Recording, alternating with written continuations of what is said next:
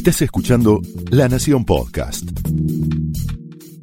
A continuación, Pablo Sirven explora el costado más personal de las figuras más importantes en Hablemos de otra cosa.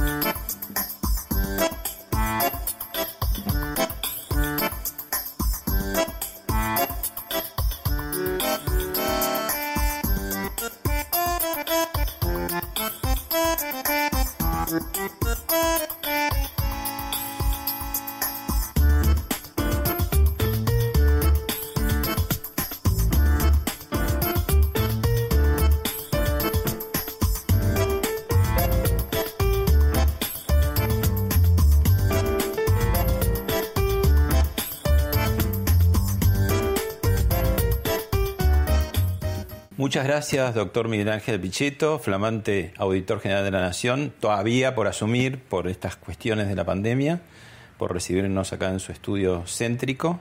Y la primera pregunta es, ¿sigue siendo peronista? Sí, claro. Digamos, eh, son las ideas que, he tenido siempre, tengo una visión nacional, del centro nacional, de un centro democrático, eh, que se fue afianzando con el tiempo incluso en la consolidación de ideas que tienen que ver con la libertad, con la división de poderes, con, con una mirada federal, federal, eh, que fue lo que desarrollé en los últimos cuatro años como senador y presidente del bloque de ese espacio que era Alternativa Federal, un trabajo con todos los gobernadores del peronismo que permitió gobernabilidad a la Argentina. Me sigo sintiendo peronista, no estoy ya en el partido. ¿Su familia peronista? ¿Su mujer, sus hijos? No, mi mujer no participa en política. No, Eh, pero bueno, uno tiene su corazoncito hacia un lado, hacia el otro. Sí, lógicamente. Es pichetista. Diríamos que sí, claro. En- aun cuando yo siempre consideré que la política no es un bien ganancial, eh, ni, ni tiene por qué serlo. Eh, tengo una visión, digamos, de que esa es una tarea individual y, lógicamente, eh, la- la- la- el desarrollo, digamos, conjugal muchas veces se entorpece el proceso político. Tener mucha paciencia las parejas de los políticos y de las políticas, ¿no? Sí, claro, hay tiene que tener una gran comprensión de la ausencia. y- Hay noches que no se vuelve, especialmente cuando uno trabaja en el Congreso por esa jornada Sí, o la- más que todo la tarea política requiere de una de un fuerte compromiso eh, con, con la gente, con salir a recorrer. Hoy estamos viviendo en tiempos del Zoom o del Google Met, pero ¿Y cómo se lleva con eso? me tuve que adaptar. Me tuve que adaptar rápidamente y he mantenido numerosas reuniones. ¿eh? Es un sistema práctico, pero no es lo mismo. No hay nada que sustituya la presencia en política. Eh, si, si usted me pregunta, ¿el Congreso funciona? Sí, funciona. Pero no es lo mismo. No. La existencia del Congreso de manera presencial le da una vitalidad al debate. mm, No es lo mismo. Bueno, lo invito a ver un primer video. Bueno, ¿cómo no? Massa, Schiaretti, Urtubey y Pichetto lanzaron un espacio peronista alternativo de cara a las elecciones 2019. Tras el encuentro, el líder del Frente Renovador dijo, empezamos a construir una alternativa frente al fracaso del gobierno y agregó, el desafío es saltar la trampa de que esto es Macri o Cristina. El diálogo seguirá bajo cualquier condición y obviamente con Miguel, eh, con el senador Pichetto tenemos una relación de mucho tiempo eh, y simplemente dialogamos este, con toda tranquilidad. Empiezo por el final. Usted fue casi el que descubrió en el verano de 2019 a la baña de sandalias y medias, que fue una especie de sensación en el país, ¿no? Eh, A partir de un No, detalle fue- tan menor, ¿no? Porque era... Fue un tiempo realmente de, de expectativas y de ilusiones. Fue una etapa muy interesante y creo que después fue también una etapa de mucha frustración porque Igual esa mesa donde están los cuatro, ¿no? Este, la cabecera está libre, ¿no? Que muchos pensamos... Bueno, tenía una simbología haberla dejado libre. Pero el peronismo, que es siempre muy vertical, ahí parecía como... Bueno, porque estaba en gestación, Alternativa Federal, estaba en gestación, había un momento muy propicio para, para trabajar con todos los gobernadores.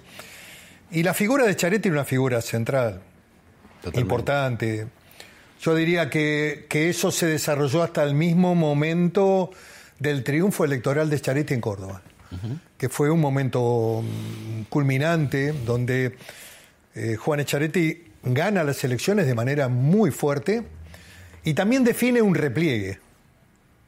Él habla del cordobesismo, de un espacio local. ¿Y ahí cómo juega la baña de costado con consenso? No, Nombre paradójico, eh, porque no, no parecía consensuar mucho, Roberto, Roberto aparece eh, y siempre fue un hombre importante dentro del núcleo del Frente Renovador con, con Sergio Massa y luego aparece queriendo protagonizar también el escenario político. Lo que me parece im- importante remarcar que es una figura valiosa y, con mucha formación económica, con gran experiencia. Creo que no haber abierto una primaria abierta, un proceso donde se pudiera definir el liderazgo político electoral de, de ese espacio que se reflejó recién en el video, eh, creo que fue un error. Eh, Roberto ahí se empecina con que no hay interna, no hay primarias. Por recordar Sí, eso. pero sabía que pe- perdería por ahí No con sé, masa, ¿no? Que tenía más aparato. Bueno, no sé, bueno, eso, pero, pero eso hubiera servido, cualquiera hubiera sido el resultado. Tal vez no, tal vez podría haber ganado Roberto Labaña, porque era una primaria abierta. Ahora esto plantea- Era un, era un sistema de primaria abierta. Plantea Eh, un eh, poco que, el que es un oxímoron el peronismo republicano, porque digo, siempre todos los esfuerzos que hizo el peronismo por democratizarse internamente, y recuerdo que la única elección interna que tuvo el peronismo en sus 70 años de Fue historia la de Cafiero Menem. fue la de Cafiero, ¿no? Digamos, eh, eh, menos años, 50 años en esa Sí, época. fue- Y la perdió justamente Yo el era tipo muy joven, en ese momento yo estaba como intendente de la ciudad, yo lo acompañé a Menem, Mm. a Carlos Menem. Que era una, una elección que, que Cafiero, si no hacía, era número puesto, era el presidente del 89. Bueno, la historia habría que, que analizarla un poco más de- con más detenimiento, porque Carlos Era Menem era una figura muy popular, muy arraigada en el, en- en el corazón de la gente. Y lo que plantea el, el Congreso de Mar del Plata, que hubo en, en dos espacios distintos una misma reunión, el Hermitage y el Provincial. En el Provincial estaba Antonio Cafiero y la mayoría de los gobernadores del peronismo. Estamos hablando de 1988. 88, y en el Hermitage estaba Carlos Menem con toda su, su gente. Eh, yo estaba en ese, en ese hotel. Claro. Eh, En Buenos Aires sorprendió que ganara Menem. No sé si en el bueno, interior, porque, ¿no? porque me parece que no, no, no sabían lo que estaba pasando abajo. Claro. Eh, Pero Nosotros hubiera- éramos jóvenes en Río Negro y, y la verdad que, que le ganamos a, a la estructura de conducción del partido. Ahora, y eso era un fenómeno que no era atribuible a nosotros, sino a, a la figura carismática de Carlos Menem. Ahora en perspectiva, ¿no? Ahora que pasaron tantos años, que ya todo eso es historia. Hubiera sido una historia muy diferente que hubiera ganado Tal Antonio vez Cafiero, ¿no? la- el primer gobierno de Menem fue un gobierno excelente. La historia me parece que va a tener que re- revalorizar el primer gobierno de Carlos Menem. Bueno, Eh, usted, usted sin querer este, tuvo como un lapsus y lo nombró y ahora tenemos un video sobre el ¿Sobre verdadero. ¿Cómo no? vivieron la Póngase un poco a la izquierda, a la izquierda. Totalmente. Doctor Balbín, hará nuevos contactos en el día de hoy. Se retira el doctor Balbín. Prácticamente imposible quedarnos donde estamos. Vamos a intentar. ¿Cómo ha resultado la entrevista, por favor? ¿Cómo ha resultado la entrevista? Claro, claro, bueno.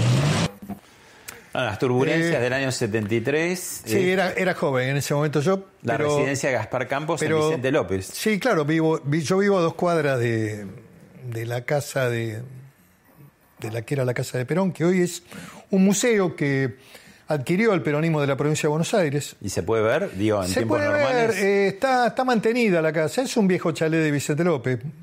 Es parecido al lugar donde yo vivo, digamos, son viviendas de la década del 50. ¿Y le, le da nostalgia cuando pasa por ahí? Sí, bueno, tiene, es un lugar histórico, tiene que ver con la historia. Eh, eran momentos convulsivos también, pero esa reunión fue histórica y... Estamos hablando de la reunión Sí, Perón Perón, ¿no? Perón digamos. eh, eh, es el encuentro de dos líderes y una mirada de unidad nacional que el país necesitaba frente a la violencia ya que despuntaba en la Argentina. Ya sabemos que fue imposible la fórmula Perón-Balbín. ¿Era posible en algún punto o no? En ese momento era... Creo complicado que, creo o que no está en la naturaleza del a ver, peronismo? el, el peronismo tiene a veces fuerzas en el proceso interno que se mueven como vientos huracanados y a veces es, es difícil poder llevar adelante.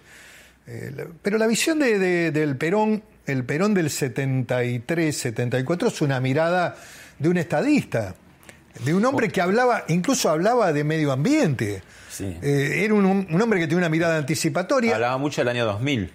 Por supuesto, y, y de, de- de lo que significaba el desarrollo, el medio ambiente, eh, de- la- del esquema internacional, digamos. Ahora si resucitara se muere de vuelta, si ve cómo quedó todo, ¿no?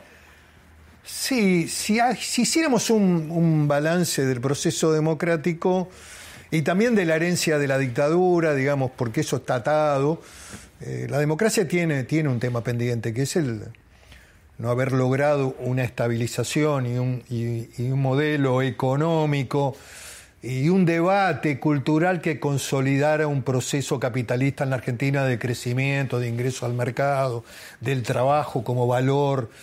Todo esto se ha deteriorado mucho más en este último tiempo. El presidente al principio parecía querer tener los gobernadores, se recostaba sobre ellos, los puso en una conferencia de prensa de esta de cuarentena al principio, pero hace rato que no y están como callados los gobernadores, salvo el de Santa Fe, también con mucha crisis, ¿no? Ahí Sí, por el tema de tema, el Vicentín. tema Vicentín fue un tema que detonó un debate desde el punto de vista de qué modelo quiere el presidente, que puso en duda, digamos, su, su, su, Su centralidad, ¿no? su centralidad. poco- Más que todo, esa visión, digamos, de, de- de expresar un gobierno capitalista y un modelo moderado.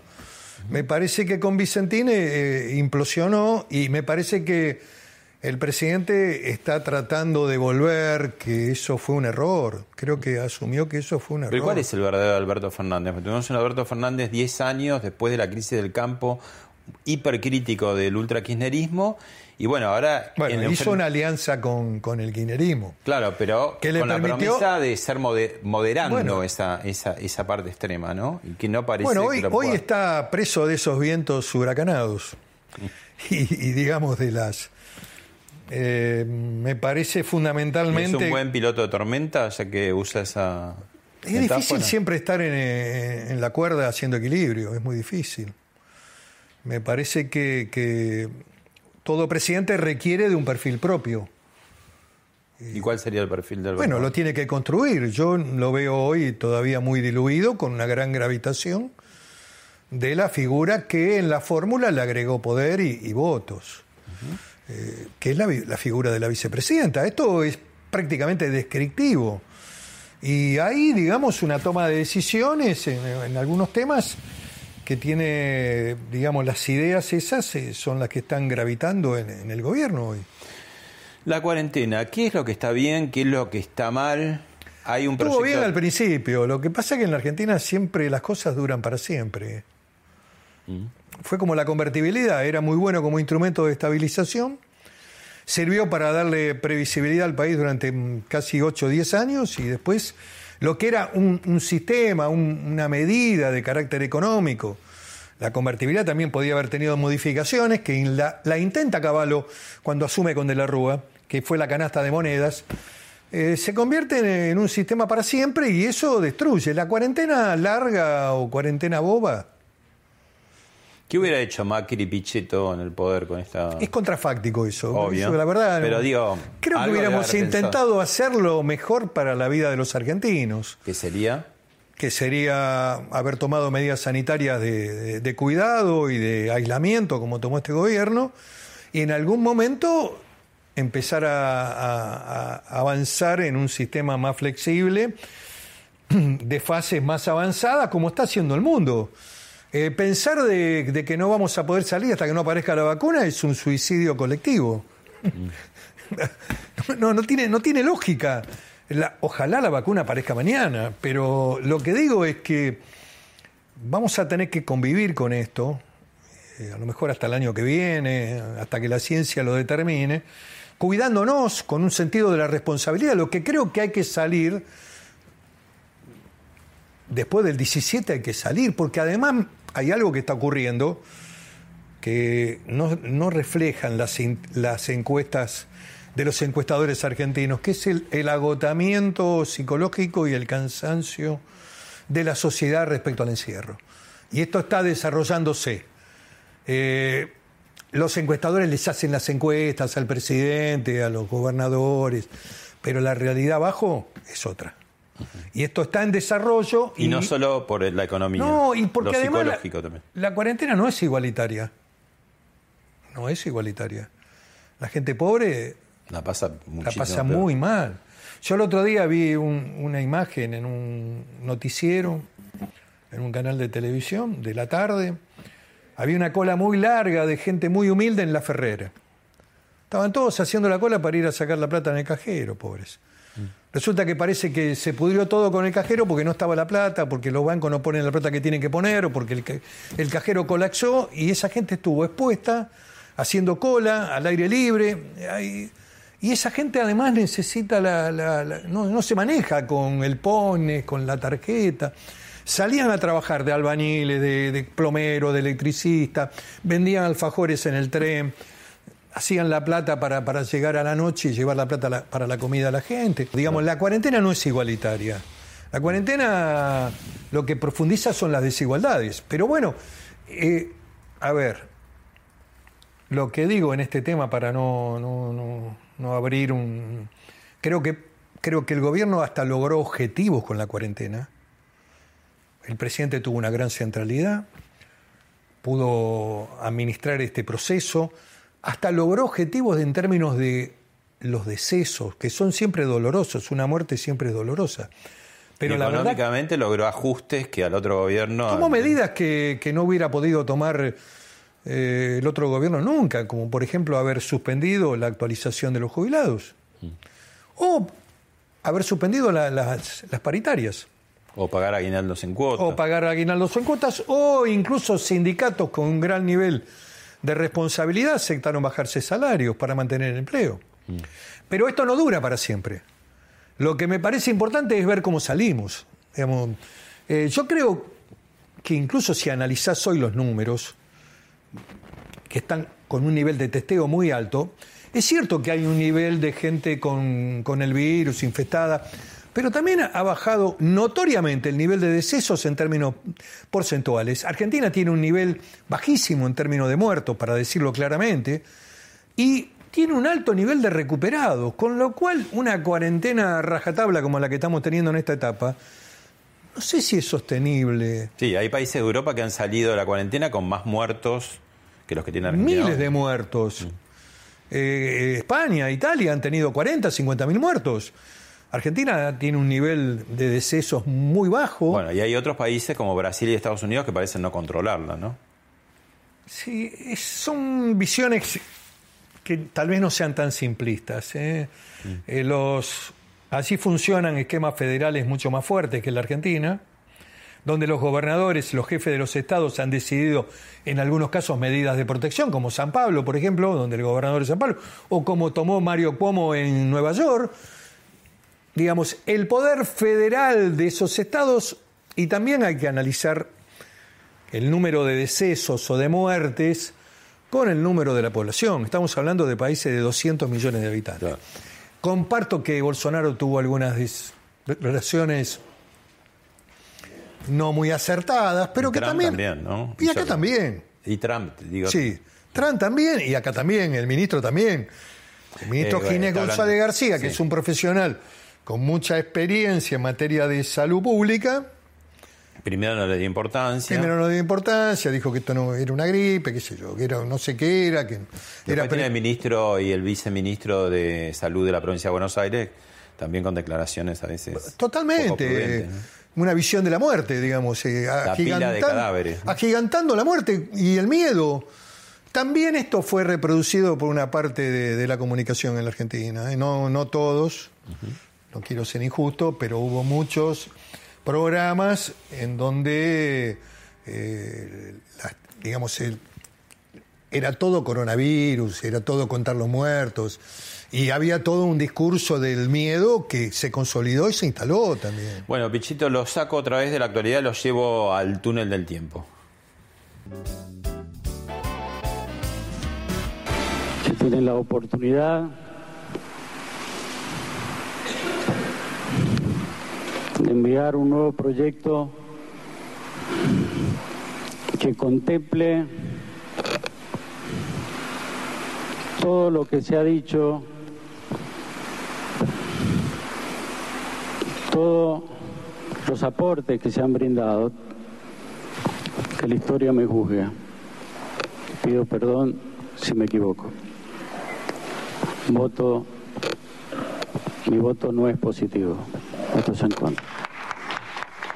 ¿Qué momento? Un momento de mucha tensión, es cierto. ¿Qué momento? Eh, De su cara era. Yo no hubiera querido estar en lugar de Cobos porque parecía que le iba a saltar en cualquier momento. Absolutamente. Mantuve siempre con el, el vicepresidente un trato respetuoso y jamás lo agredí. Pero estaba enojado. Era todavía. Estaba, estaba viviendo un momento de tensión, pero, pero a ver, creo que no había margen para, para hacer lo que pedía Julio Cobos. Julio Cobos había pedido que. Un te- cuarto retirara, intermedio. Claro. Y no había margen para No había eso. margen. Había 500.000 personas en el Rosedal y 150.000 frente a la Plaza del Congreso. No había margen.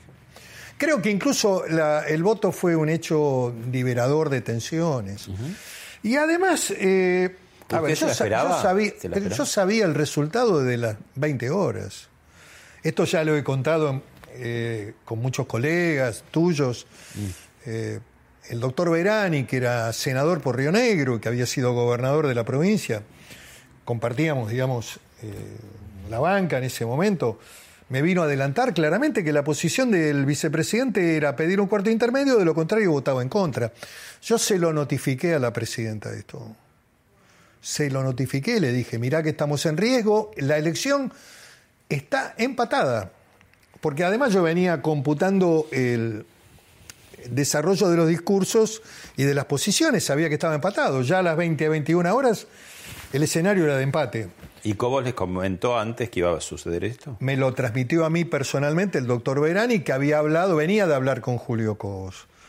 Julio Cobos estaba en su oficina y había hablado con Verani para, para transmitirme esto. Yo le planteé, Es un hombre abrumado, como se lo ve, ¿no? Cuando dice. todos estábamos abrumados. Y en realidad, yo creo que hubo un error por parte de- del gobierno en ese momento, de la presidenta y también de Néstor Kirchner, que, que estaba vivo y que era una figura gravitante, que fue confundir lo que era una cuestión de intereses de un sector, una pelea, digamos, en la puja de la retención y de los recursos que el Estado recaudaba en términos de que la soja tuvo un valor único, extraordinario. 600 dólares la tonelada tenía. Entonces el Estado quiso apoderarse de una parte más de la renta y definió este tema de retenciones móviles. ¿Qué, no iba, era- no qué era- iba- qué iba a pasar con esto? Que si la, la soja seguía creciendo, la retención podía llegar al 50% de- del producto. Esta fue la resistencia del sector agropecuario. ¿Por dónde estaba la salida? Digamos, yo había hablado con todos los senadores, especialmente los que estaban vinculados con el campo, incluso de mi bloque, que terminaron después votando en contra. Caso de Roberto Urquía, Carlos Reutemann, en fin, eh, Juan Carlos Romero, figuras respetables y, y que querían buscar una salida. Eh, la salida estaba por fijarle un límite a la curva. Y la curva era hasta el 40, 40 y medio. Ese era un, que era un marco razonable que hasta el propio sector agropecuario o eh, productor hubiera aceptado. Pero no es la historia del peronismo que busca la confrontación finalmente, porque digo, Eh, la confiscación de la yo prensa en los que, 50, la sinceramente, 125, Vicentina ahora. digo, cuando uno yo ve bueno, tiempo- eh, eso es un tema. Sí, pero es el peronismo a- a lo largo del tiempo, No, no sé o si sea. el peronismo. Lo que ¿Cómo te no? quiero decir es que ahí hubo una confusión, porque creo que tanto la presidenta como el propio Néstor Kirchner concibieron la avanzada del campo como una disputa del escenario de del poder, claro. Y sí. y en realidad era una discusión de carácter económico que se podría haber acordado en un punto intermedio. Sí, pero a ellos les clarificó el proyecto. El proyecto kirchnerista. Y le hizo perder eh, potencialidad y relaciones con el sector más poderoso de la Argentina, que incluso en el 2019 volvió a votar en contra de ellos. Lo ¿Y cual no sé si es positivo. Yo, sinceramente, Pero tiene siempre... una identidad muy definida el kirchnerismo, digamos. Sí, está bien, pero hay identidades que a veces no son tan buenas. Bueno, no le fue, digo, a, a, la- a la Ese resultados es otro tema, tiene que ver más con una, con una estructuración del voto en la Argentina. Acá hay un problema eh, central que tiene que ver con la reforma del 94. La reforma del 94 eliminó el colegio electoral. Y en la Argentina aparece un sujeto político que es el conurbano bonaerense, con una potencia y con una fuerza demoledora, que define y pone presidentes. Por eso la vicepresidenta, que, que podrás criticarla, pero tiene una visión de, la realidad política, acentúa su relación allí, en la tercera sección electoral, que es la que ganó y la que definió la última elección. Fíjate que Juntos por el Cambio, la fórmula Macri y el que habla, eh, hizo una elección bastante importante después de la debacle de la primaria. La primaria fue un tiro en el pie que se pega al gobierno.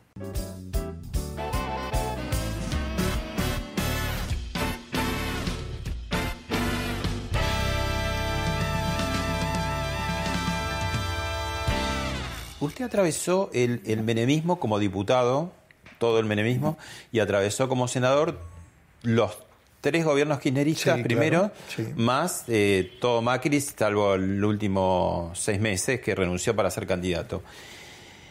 ¿Qué proyectos tan distintos, no? El menemismo... no- no te creas. No, digo, el menemismo con Eh, una actitud más bien neoliberal o mal llamada neoliberal, sí. el kirchnerismo con una actitud bolivariana. No, bueno, bueno, no. Eh, bueno, no, y- no, usted no. atravesando todo no, eso. vos requerís un, un análisis más, más puntual. Eh, Néstor Kirchner tenía una visión capitalista. Su primer gobierno fue un gobierno con orden fiscal, con superávit comercial. Bueno, entraba plata rolete también. Muy bien, ¿no? aprovechó la Claro. coyuntura internacional, los commodity volando, pero y veníamos también de un proceso de acomodamiento, por qué no decirlo, Del 2001, del esfuerzo 2001. que había hecho Eduardo Duvalde junto a Remelénico, que es una persona olvidada, porque la historia acá pasa rápidamente. Eh, el proceso del 2001 es un proceso de una intensidad fenomenal. Y, y- y fue una crisis de carácter financiera, digamos, de retención de, de los depósitos de los bancos. Pero ha habido un proceso de, de inicio de recuperación que va de la mano de la agroindustria, del campo, de la producción, de la exportación, que comienza con Dualde y, y también con la decisión que toma Dualde de salir de la convertibilidad como un sistema económico. Y, y luego se consolida con Roberto Labaña, con Roberto como ministro. Con lo cual eh, hay distintas etapas. Eh, creo incluso que el primer gobierno de Cristina fue un gobierno en línea con la continuidad de, de su marido, del primer gobierno de Néstor con- Kirchner. ya con la- no con las mismas condiciones económicas. Pero empezaron los problemas económicos y ahí es donde se traduce también bueno, pero Néstor Kirchner con Alberto Fernández como jefe de gabinete son los primeros en torcer cuando lo sacan a la baña y empiezan a meter mano en el INDEC, y eso se da en 2005, ¿no? Bastante antes. Bueno, hay algunos elementos que no, no tienen una defensa integral. Yo estoy hablando más en. En general. digamos, en, en- una mirada de gran bloque. El 2008 y hasta el 2011 también eh, Cristina tuvo un gobierno más del centro. Incluso, fíjate y analiza, la derrota del 2008 es procesada por el gobierno democráticamente.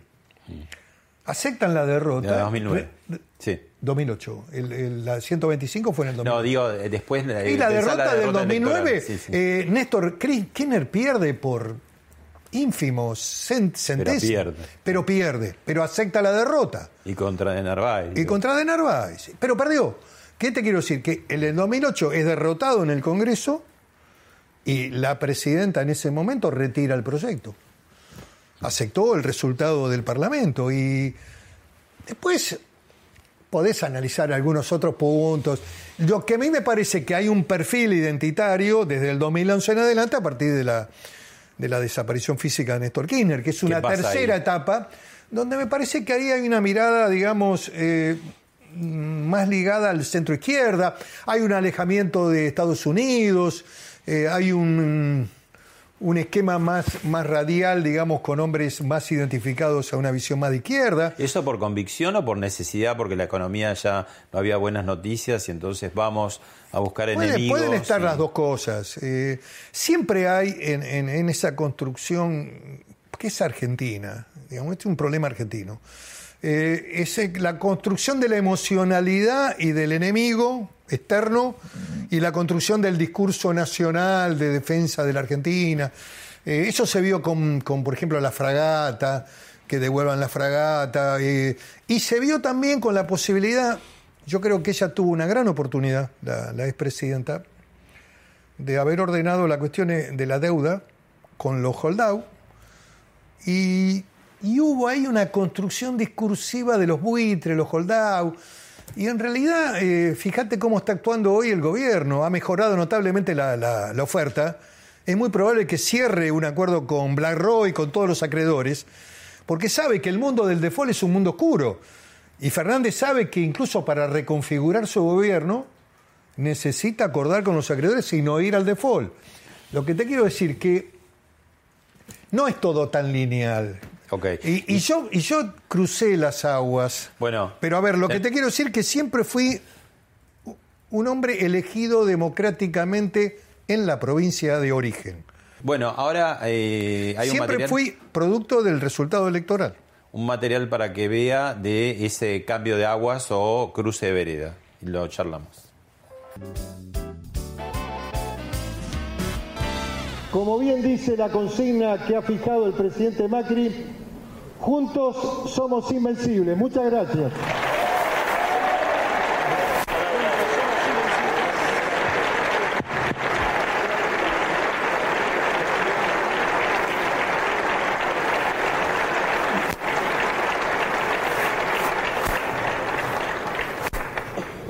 Bueno, buenas tardes a todos.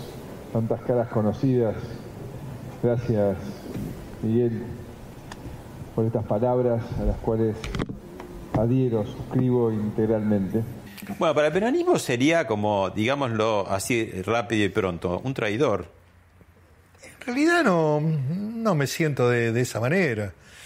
Y si lo reflexionás desde el punto de vista filosófico, la traición en términos de la política y de su naturaleza es un punto de fractura que produce cambios estructurales en una sociedad. Y el peronismo adentro lo ha tenido esa Sí, experiencia. pero yo no me considero un traidor. Creo que mis ideas eh, confluyen en este momento, en ese momento con Macri, porque me pareció fundamentalmente que era necesario volver a, a plantear una mirada, digamos, de una Argentina capitalista integrada al mundo. Yo te- Igual no fue repentina, porque digamos su actuación desde el Senado fue cuatro años que yo estuve construyendo la opción democrática de Alternativa Federal y además interactuando con el gobierno en, en la gobernabilidad de la Argentina. Lo que pasa es que cuando Alternativa, di- digamos, eh, implosiona por decisiones que yo no voy a juzgar, eh, porque creo que cada uno las toma en función de convicciones o miradas y, y es respetable cada una de las decisiones. Eh, Sergio Massa decide volver nuevamente a un acuerdo con, con el kirchnerismo, con Alberto Fernández. Eh, Roberto queda en un espacio más minoritario, que no teníamos potencialidad, porque era un espacio de ocho puntos.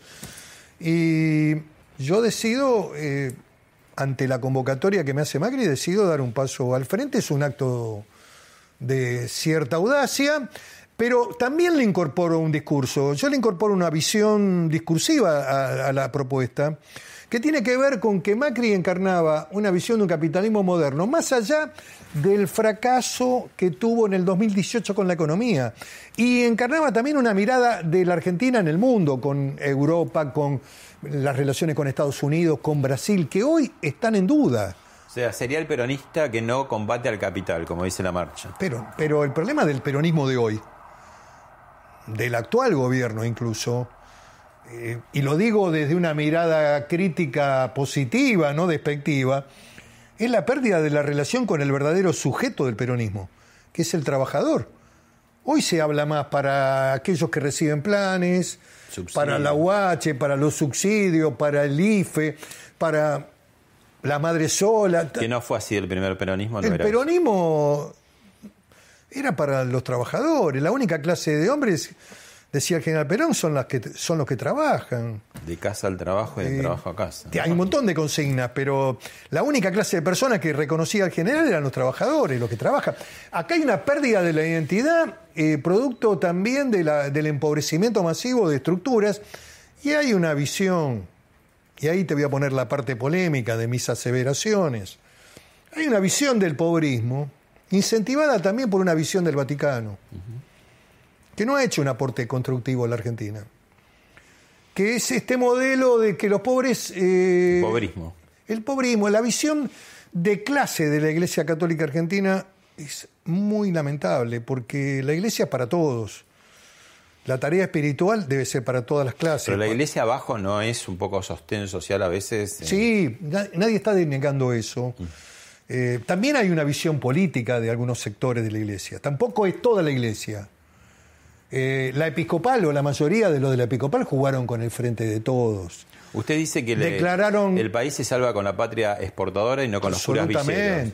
¿Y no será con los dos, con la patria exportadora y con los Sí, curas? también los curas villeros, yo no tengo una mirada despreciativa, hacen un aporte y trabajan en, en contacto con el territorio. Lo que le quiero decir es que eso lo pongo a veces como contraposición. Yo creo que la Argentina tiene destino cuando hablamos de la Argentina productiva, de la mirada exportadora, del crecimiento del empleo, de la evolución de clase, no para abajo, no como plantean algunos de que alguien dijo por ahí, no sé si fue el presidente, no quiero hacerle cargo de, una frase que a lo mejor no es de él, pero dijo, bueno, dice, va a ser una Argentina más pobre, pero más justa. Yo no creo que en la pobreza encontremos justicia. Lo que digo es que, que el modelo de nuestros padres, el tuyo, el mío, que venían a lo mejor de, de- otro mundo, de trabajo, a lo mejor con limitaciones culturales, eh, mi viejo no tenía ni sexto grado, lo, lo tuvo, lo, terminó con, con mucho esfuerzo, eh, era un sistema de aspiración ascendente, de una, de una sociedad como la Argentina que integraba y que generaba una clase Que los media. hijos iban a ser mejores Sí, los padres. y que la clase media eh, era dominante y, y fundamentalmente estaba vinculado con el estudio y con el trabajo, no con la dádiva, con el asistencialismo, ni con el esfuerzo de los curavilleros que hacen una tarea loable. Yo no la, no la niego. Pero ese mundo, ese mundo es un mundo más oscuro.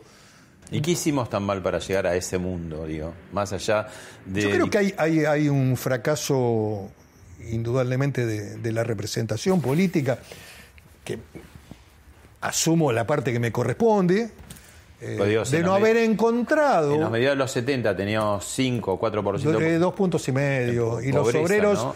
los obreros desfilaban con overol blanco, acordate en Córdoba. Y ahora llegamos... Había problemas de libertades públicas y había problemas y de otro tipo, pero no, de las economía. dictaduras militares, ¿no? Claro, era un gobierno de dictaduras. eh, Pero ahora hay 50% va a llegar a Y ahora vamos a 50% llegar pobre. con la pandemia, la cuarentena, vamos a estar ahí en un 50%. Y eso es una, una sociedad compleja, muy difícil, y cuidado, que puede servir también para consolidar un modelo político. ¿eh? Porque el que maneja el aparato del Estado y maneja los planes, la UH, tiene una ventaja cualitativa en términos de- del desarrollo electoral. Ahora ahí entramos en la zona polémica de Pichetto, que no quiere a los no, inmigrantes. No, yo no es que no quiera. Eh, yo quiero que si un inmigrante que viene a la Argentina delinque, sea expulsado inmediatamente. Pero el gobierno este ya sacó, ¿no? Porque el, Sacó todo. El sí, gobierno anterior- Fernández sacó todo. el gobierno anterior decía de deportar Bueno, justamente. y los, lo- y los expulsaba. Y, y este gobierno lo este sacó. gobierno lo. Pero después, lo que creo es que la Argentina necesita. Pero la demonización del inmigrante un poco no, se le- pero tampoco es cierto. Vicky tengo- Donda lo tiene con la lupa puesta. Bueno, no De voy, a, no Ninali. voy a entrar en debate con, con Victoria Donda, no, no, no me interesa, la respeto por su trayectoria, pero no, pero además porque no quieren escuchar frente a este tema. Hay como un espacio de cierre en donde entra del otro lado la, la, la estigmatización y ese modelo donde uno es un anti-inmigrante. Yo lo que digo es que Argentina necesita, necesita, por su propia, eh, por su propio futuro, necesita construir una ley migratoria que permita un desarrollo más integral de la población argentina. Tiene que evitar que los inmigrantes que ingresan vía Paraguay, vía Bolivia, vía Perú, Se queden todos acá. vía Venezuela, vía Colombia, todos se queden en el núcleo urbano de las villas o del conurbano bonaerense demandando alimentos, demandando planes, teniendo, digamos, aguache. Ese modelo es un modelo que liquida a la Argentina. Vos me decís, bueno, viene, viene un inmigrante paraguayo, viene un inmigrante boliviano, vienen a trabajar en la minería, en el petróleo, en la construcción. Bueno, eh, hay que volver a generar una dirección de migraciones que diga, mira, el sur argentino está abierto, es un territorio vacío, allí hay necesidad laboral, hay demanda de carpinteros, como tenía la Dirección Nacional de Migraciones del año 1920, donde te preguntaban el oficio. Acá es piedra libre. Acá todo el mundo va al conurbano, toma terrenos, ocupa espacios, demanda al Estado, el Estado es un Estado generoso que, le da a todo el mundo un, plan, una, una al año le da el documento. Es inviable.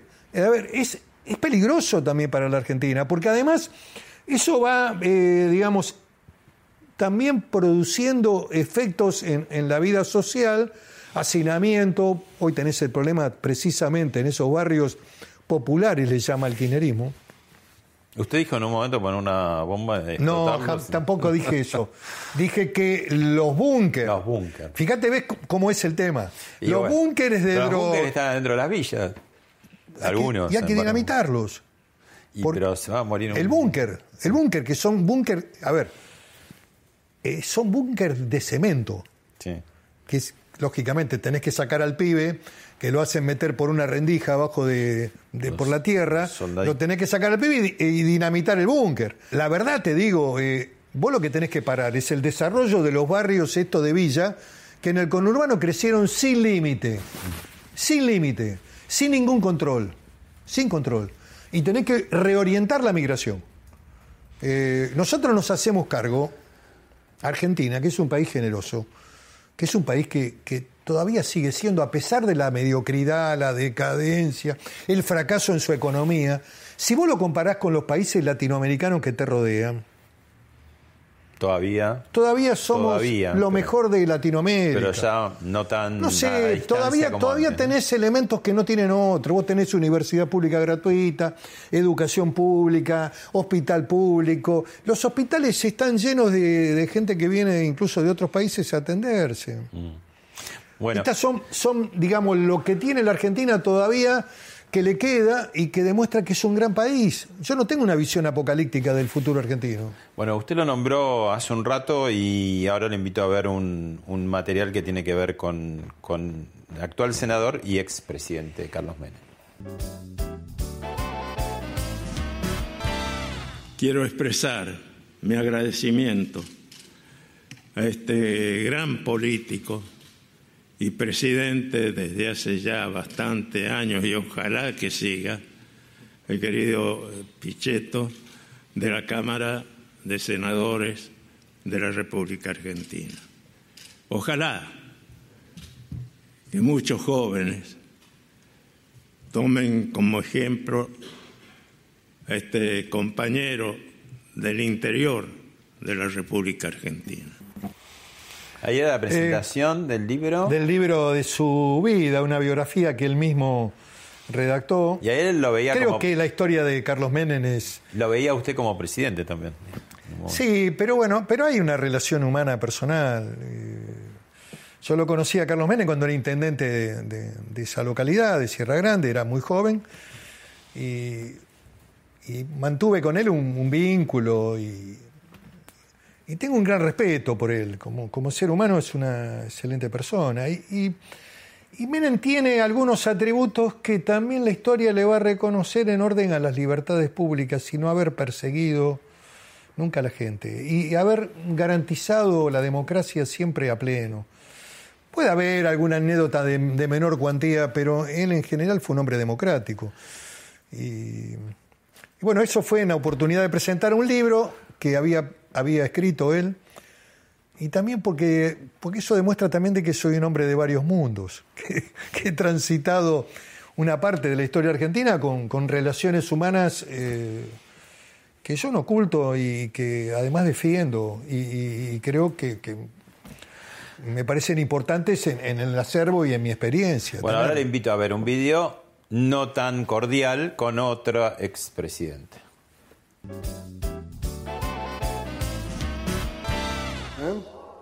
No, no, tranquilo, yo... Tiene uso la palabra, señor senador. No, no se arrodille, quédese tranquilo. Usted nunca se arrodilló. No, claro. Le ruego a los señores senadores que no dialoguen, por favor, senador Pichetto, termine su... Su orgullo es infinito. Tampoco, tampoco hagamos el, el esquema de la victimización. No lo hagamos. Bueno, esas... Eh, bueno, fue un debate en el Senado. Tuvieron varias idas No, y varios, vueltas, sí, eh, sí. indirectas y directas también, ¿no? Sí, pero dentro de las reglas del Senado, digamos, donde no hay tribunas ni agresiones, mm, creo que fueron posiciones políticas donde hemos debatido fuerte, sí.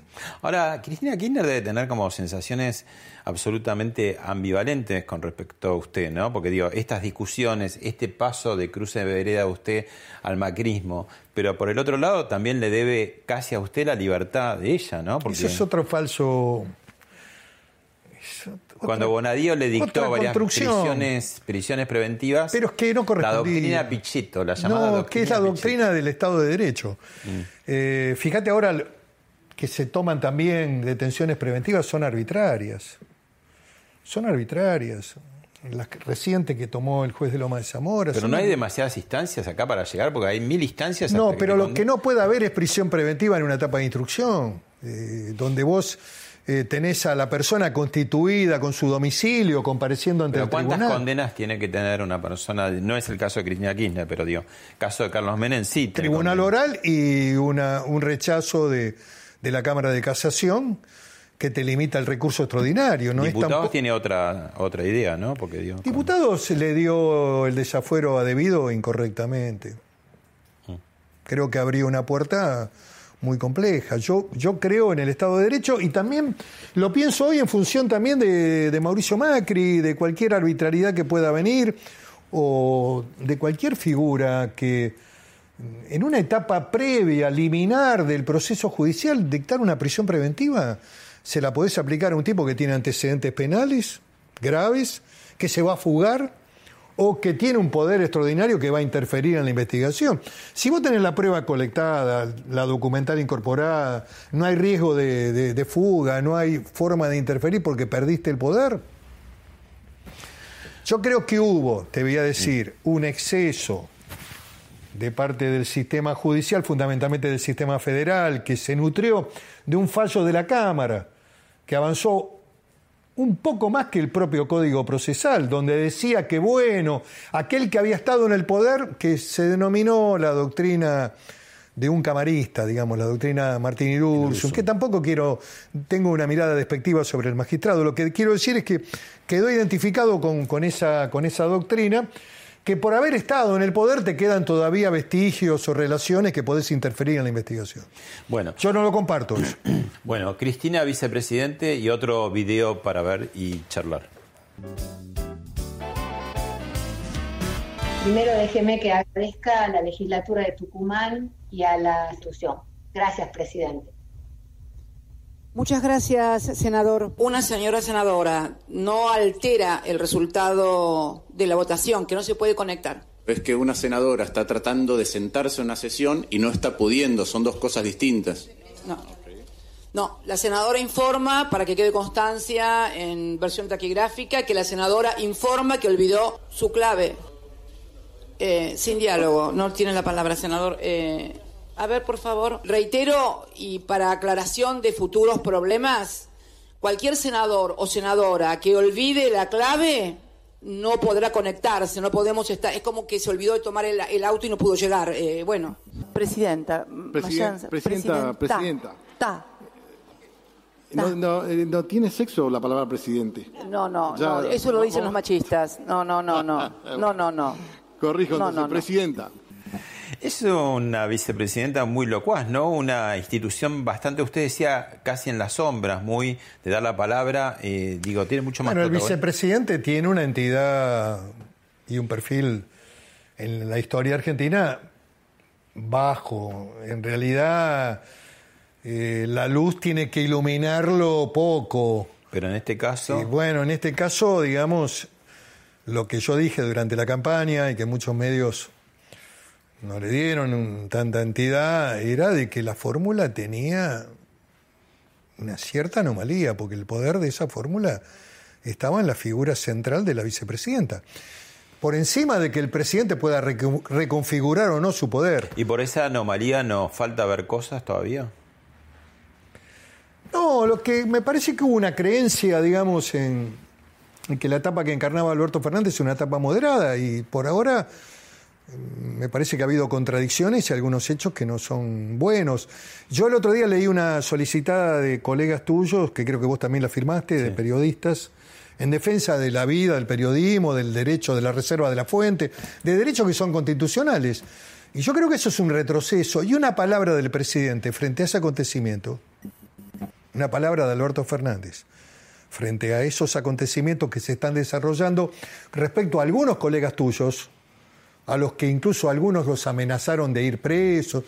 eh, Nada nuevo en la historia del peronismo con la prensa, ¿eh? Sí, Salvo Menem en algún momento, ¿no? Digamos que no. Menem jamás persiguió a nadie. Mira que le decían cualquier cosa a Menem. Mm. Hasta lo caricatus, le- digamos caricaturas. Sí, bueno. Está bien, está, ese forma parte de la, digamos, de, de la, de la política y de, de asumir lo que significa la función pública. Tenés que estar predispuesto a aceptar todo eso. y- pero lo que te quiero decir es que No son fáciles las que- relaciones del peronismo con la prensa. no, del poder tampoco. Alfonsín también tenía libertad y garantizaba libertad, pero también tenía muchas veces, Le salía la gallegada. eh, por eso te quiero decir que Pero no eh, es tan habitual en los radicales. digamos. No, no, pero digamos, eh, hubo momentos de mucha tensión también con la, con la prensa en, ese- en algunas etapas del gobierno. Bueno, la última. Eh, pero lo que te quiero decir es que, por ejemplo, eh, una palabra hoy de Alberto Fernández con respecto a que no hay que perseguir a, a periodistas sería muy importante y creo que frenaría algunos movimientos de naturaleza judicial que puedan darse con respecto a algunos. Me parece que eso no es bueno con el, con el sistema. Hay, hay como reiteración de hechos que son negativos incluso para la propia, para la propia gestión del gobierno. La última, eh, su actual desafío. ¿Qué es la Auditoría General de la Nación y qué, cuál es su ideal? ¿Qué piensa Bueno, que va a eh, hacer? viene bien su pregunta, Pablo, porque, a ver, la, el lugar que voy a ocupar en la auditoría es un lugar de la oposición. A mí no me designa el gobierno, me designa la representación política partidaria de la oposición, eh, con la firma de los presidentes de bloque de la oposición. Y ocupo un lugar con la oposición. Es un órgano de control, es un órgano especializado que tuvo su nacimiento con la nueva constitución del año 94 y la auditoría se ocupa del control, de, parece redundante, del control de las cuentas públicas. La última de verdad, eh, va a cumplir en pocos meses 70 años, toda la vida Sí. dedicada a la política. Sí. Eh, para adelante, ¿es optimista? ¿Hasta Yo dónde? tengo una visión optimista de la Argentina. Eh, creo que hay que ayudar a dar un debate, que es un debate también de tipo cultural, donde ustedes tienen mucho también para, para aportar. ¿Los periodistas? Sí, claro. Eh, que es salir de esta visión del buenismo y de esta mirada de izquierdas de la Argentina, donde, donde el Estado puede todo, en donde no hay que generar empleo, donde ser emprendedor, industrial, empresario es muy malo, siempre hay una mirada sospechosa. Bueno, creo que el, debate de fondo es ese. ¿Qué Argentina construimos de cara al futuro? La Argentina del pobrismo es la que ya conocemos, 50, 60 de pobres, planes, aguache, toda la parafernalia. Esa Argentina no sale. Ahora, una Argentina productiva, una Argentina capitalista, una visión nacional, una Argentina ligada al mundo, a Europa, a Estados Unidos, no al mundo oscuro de Venezuela, los cubanos que tienen una presencia inagotable en la Argentina. Vienen, vienen gravitando en la Argentina desde la década del 60 los cubanos. Gracias. No, gracias. Un gusto, ¿eh? Bueno.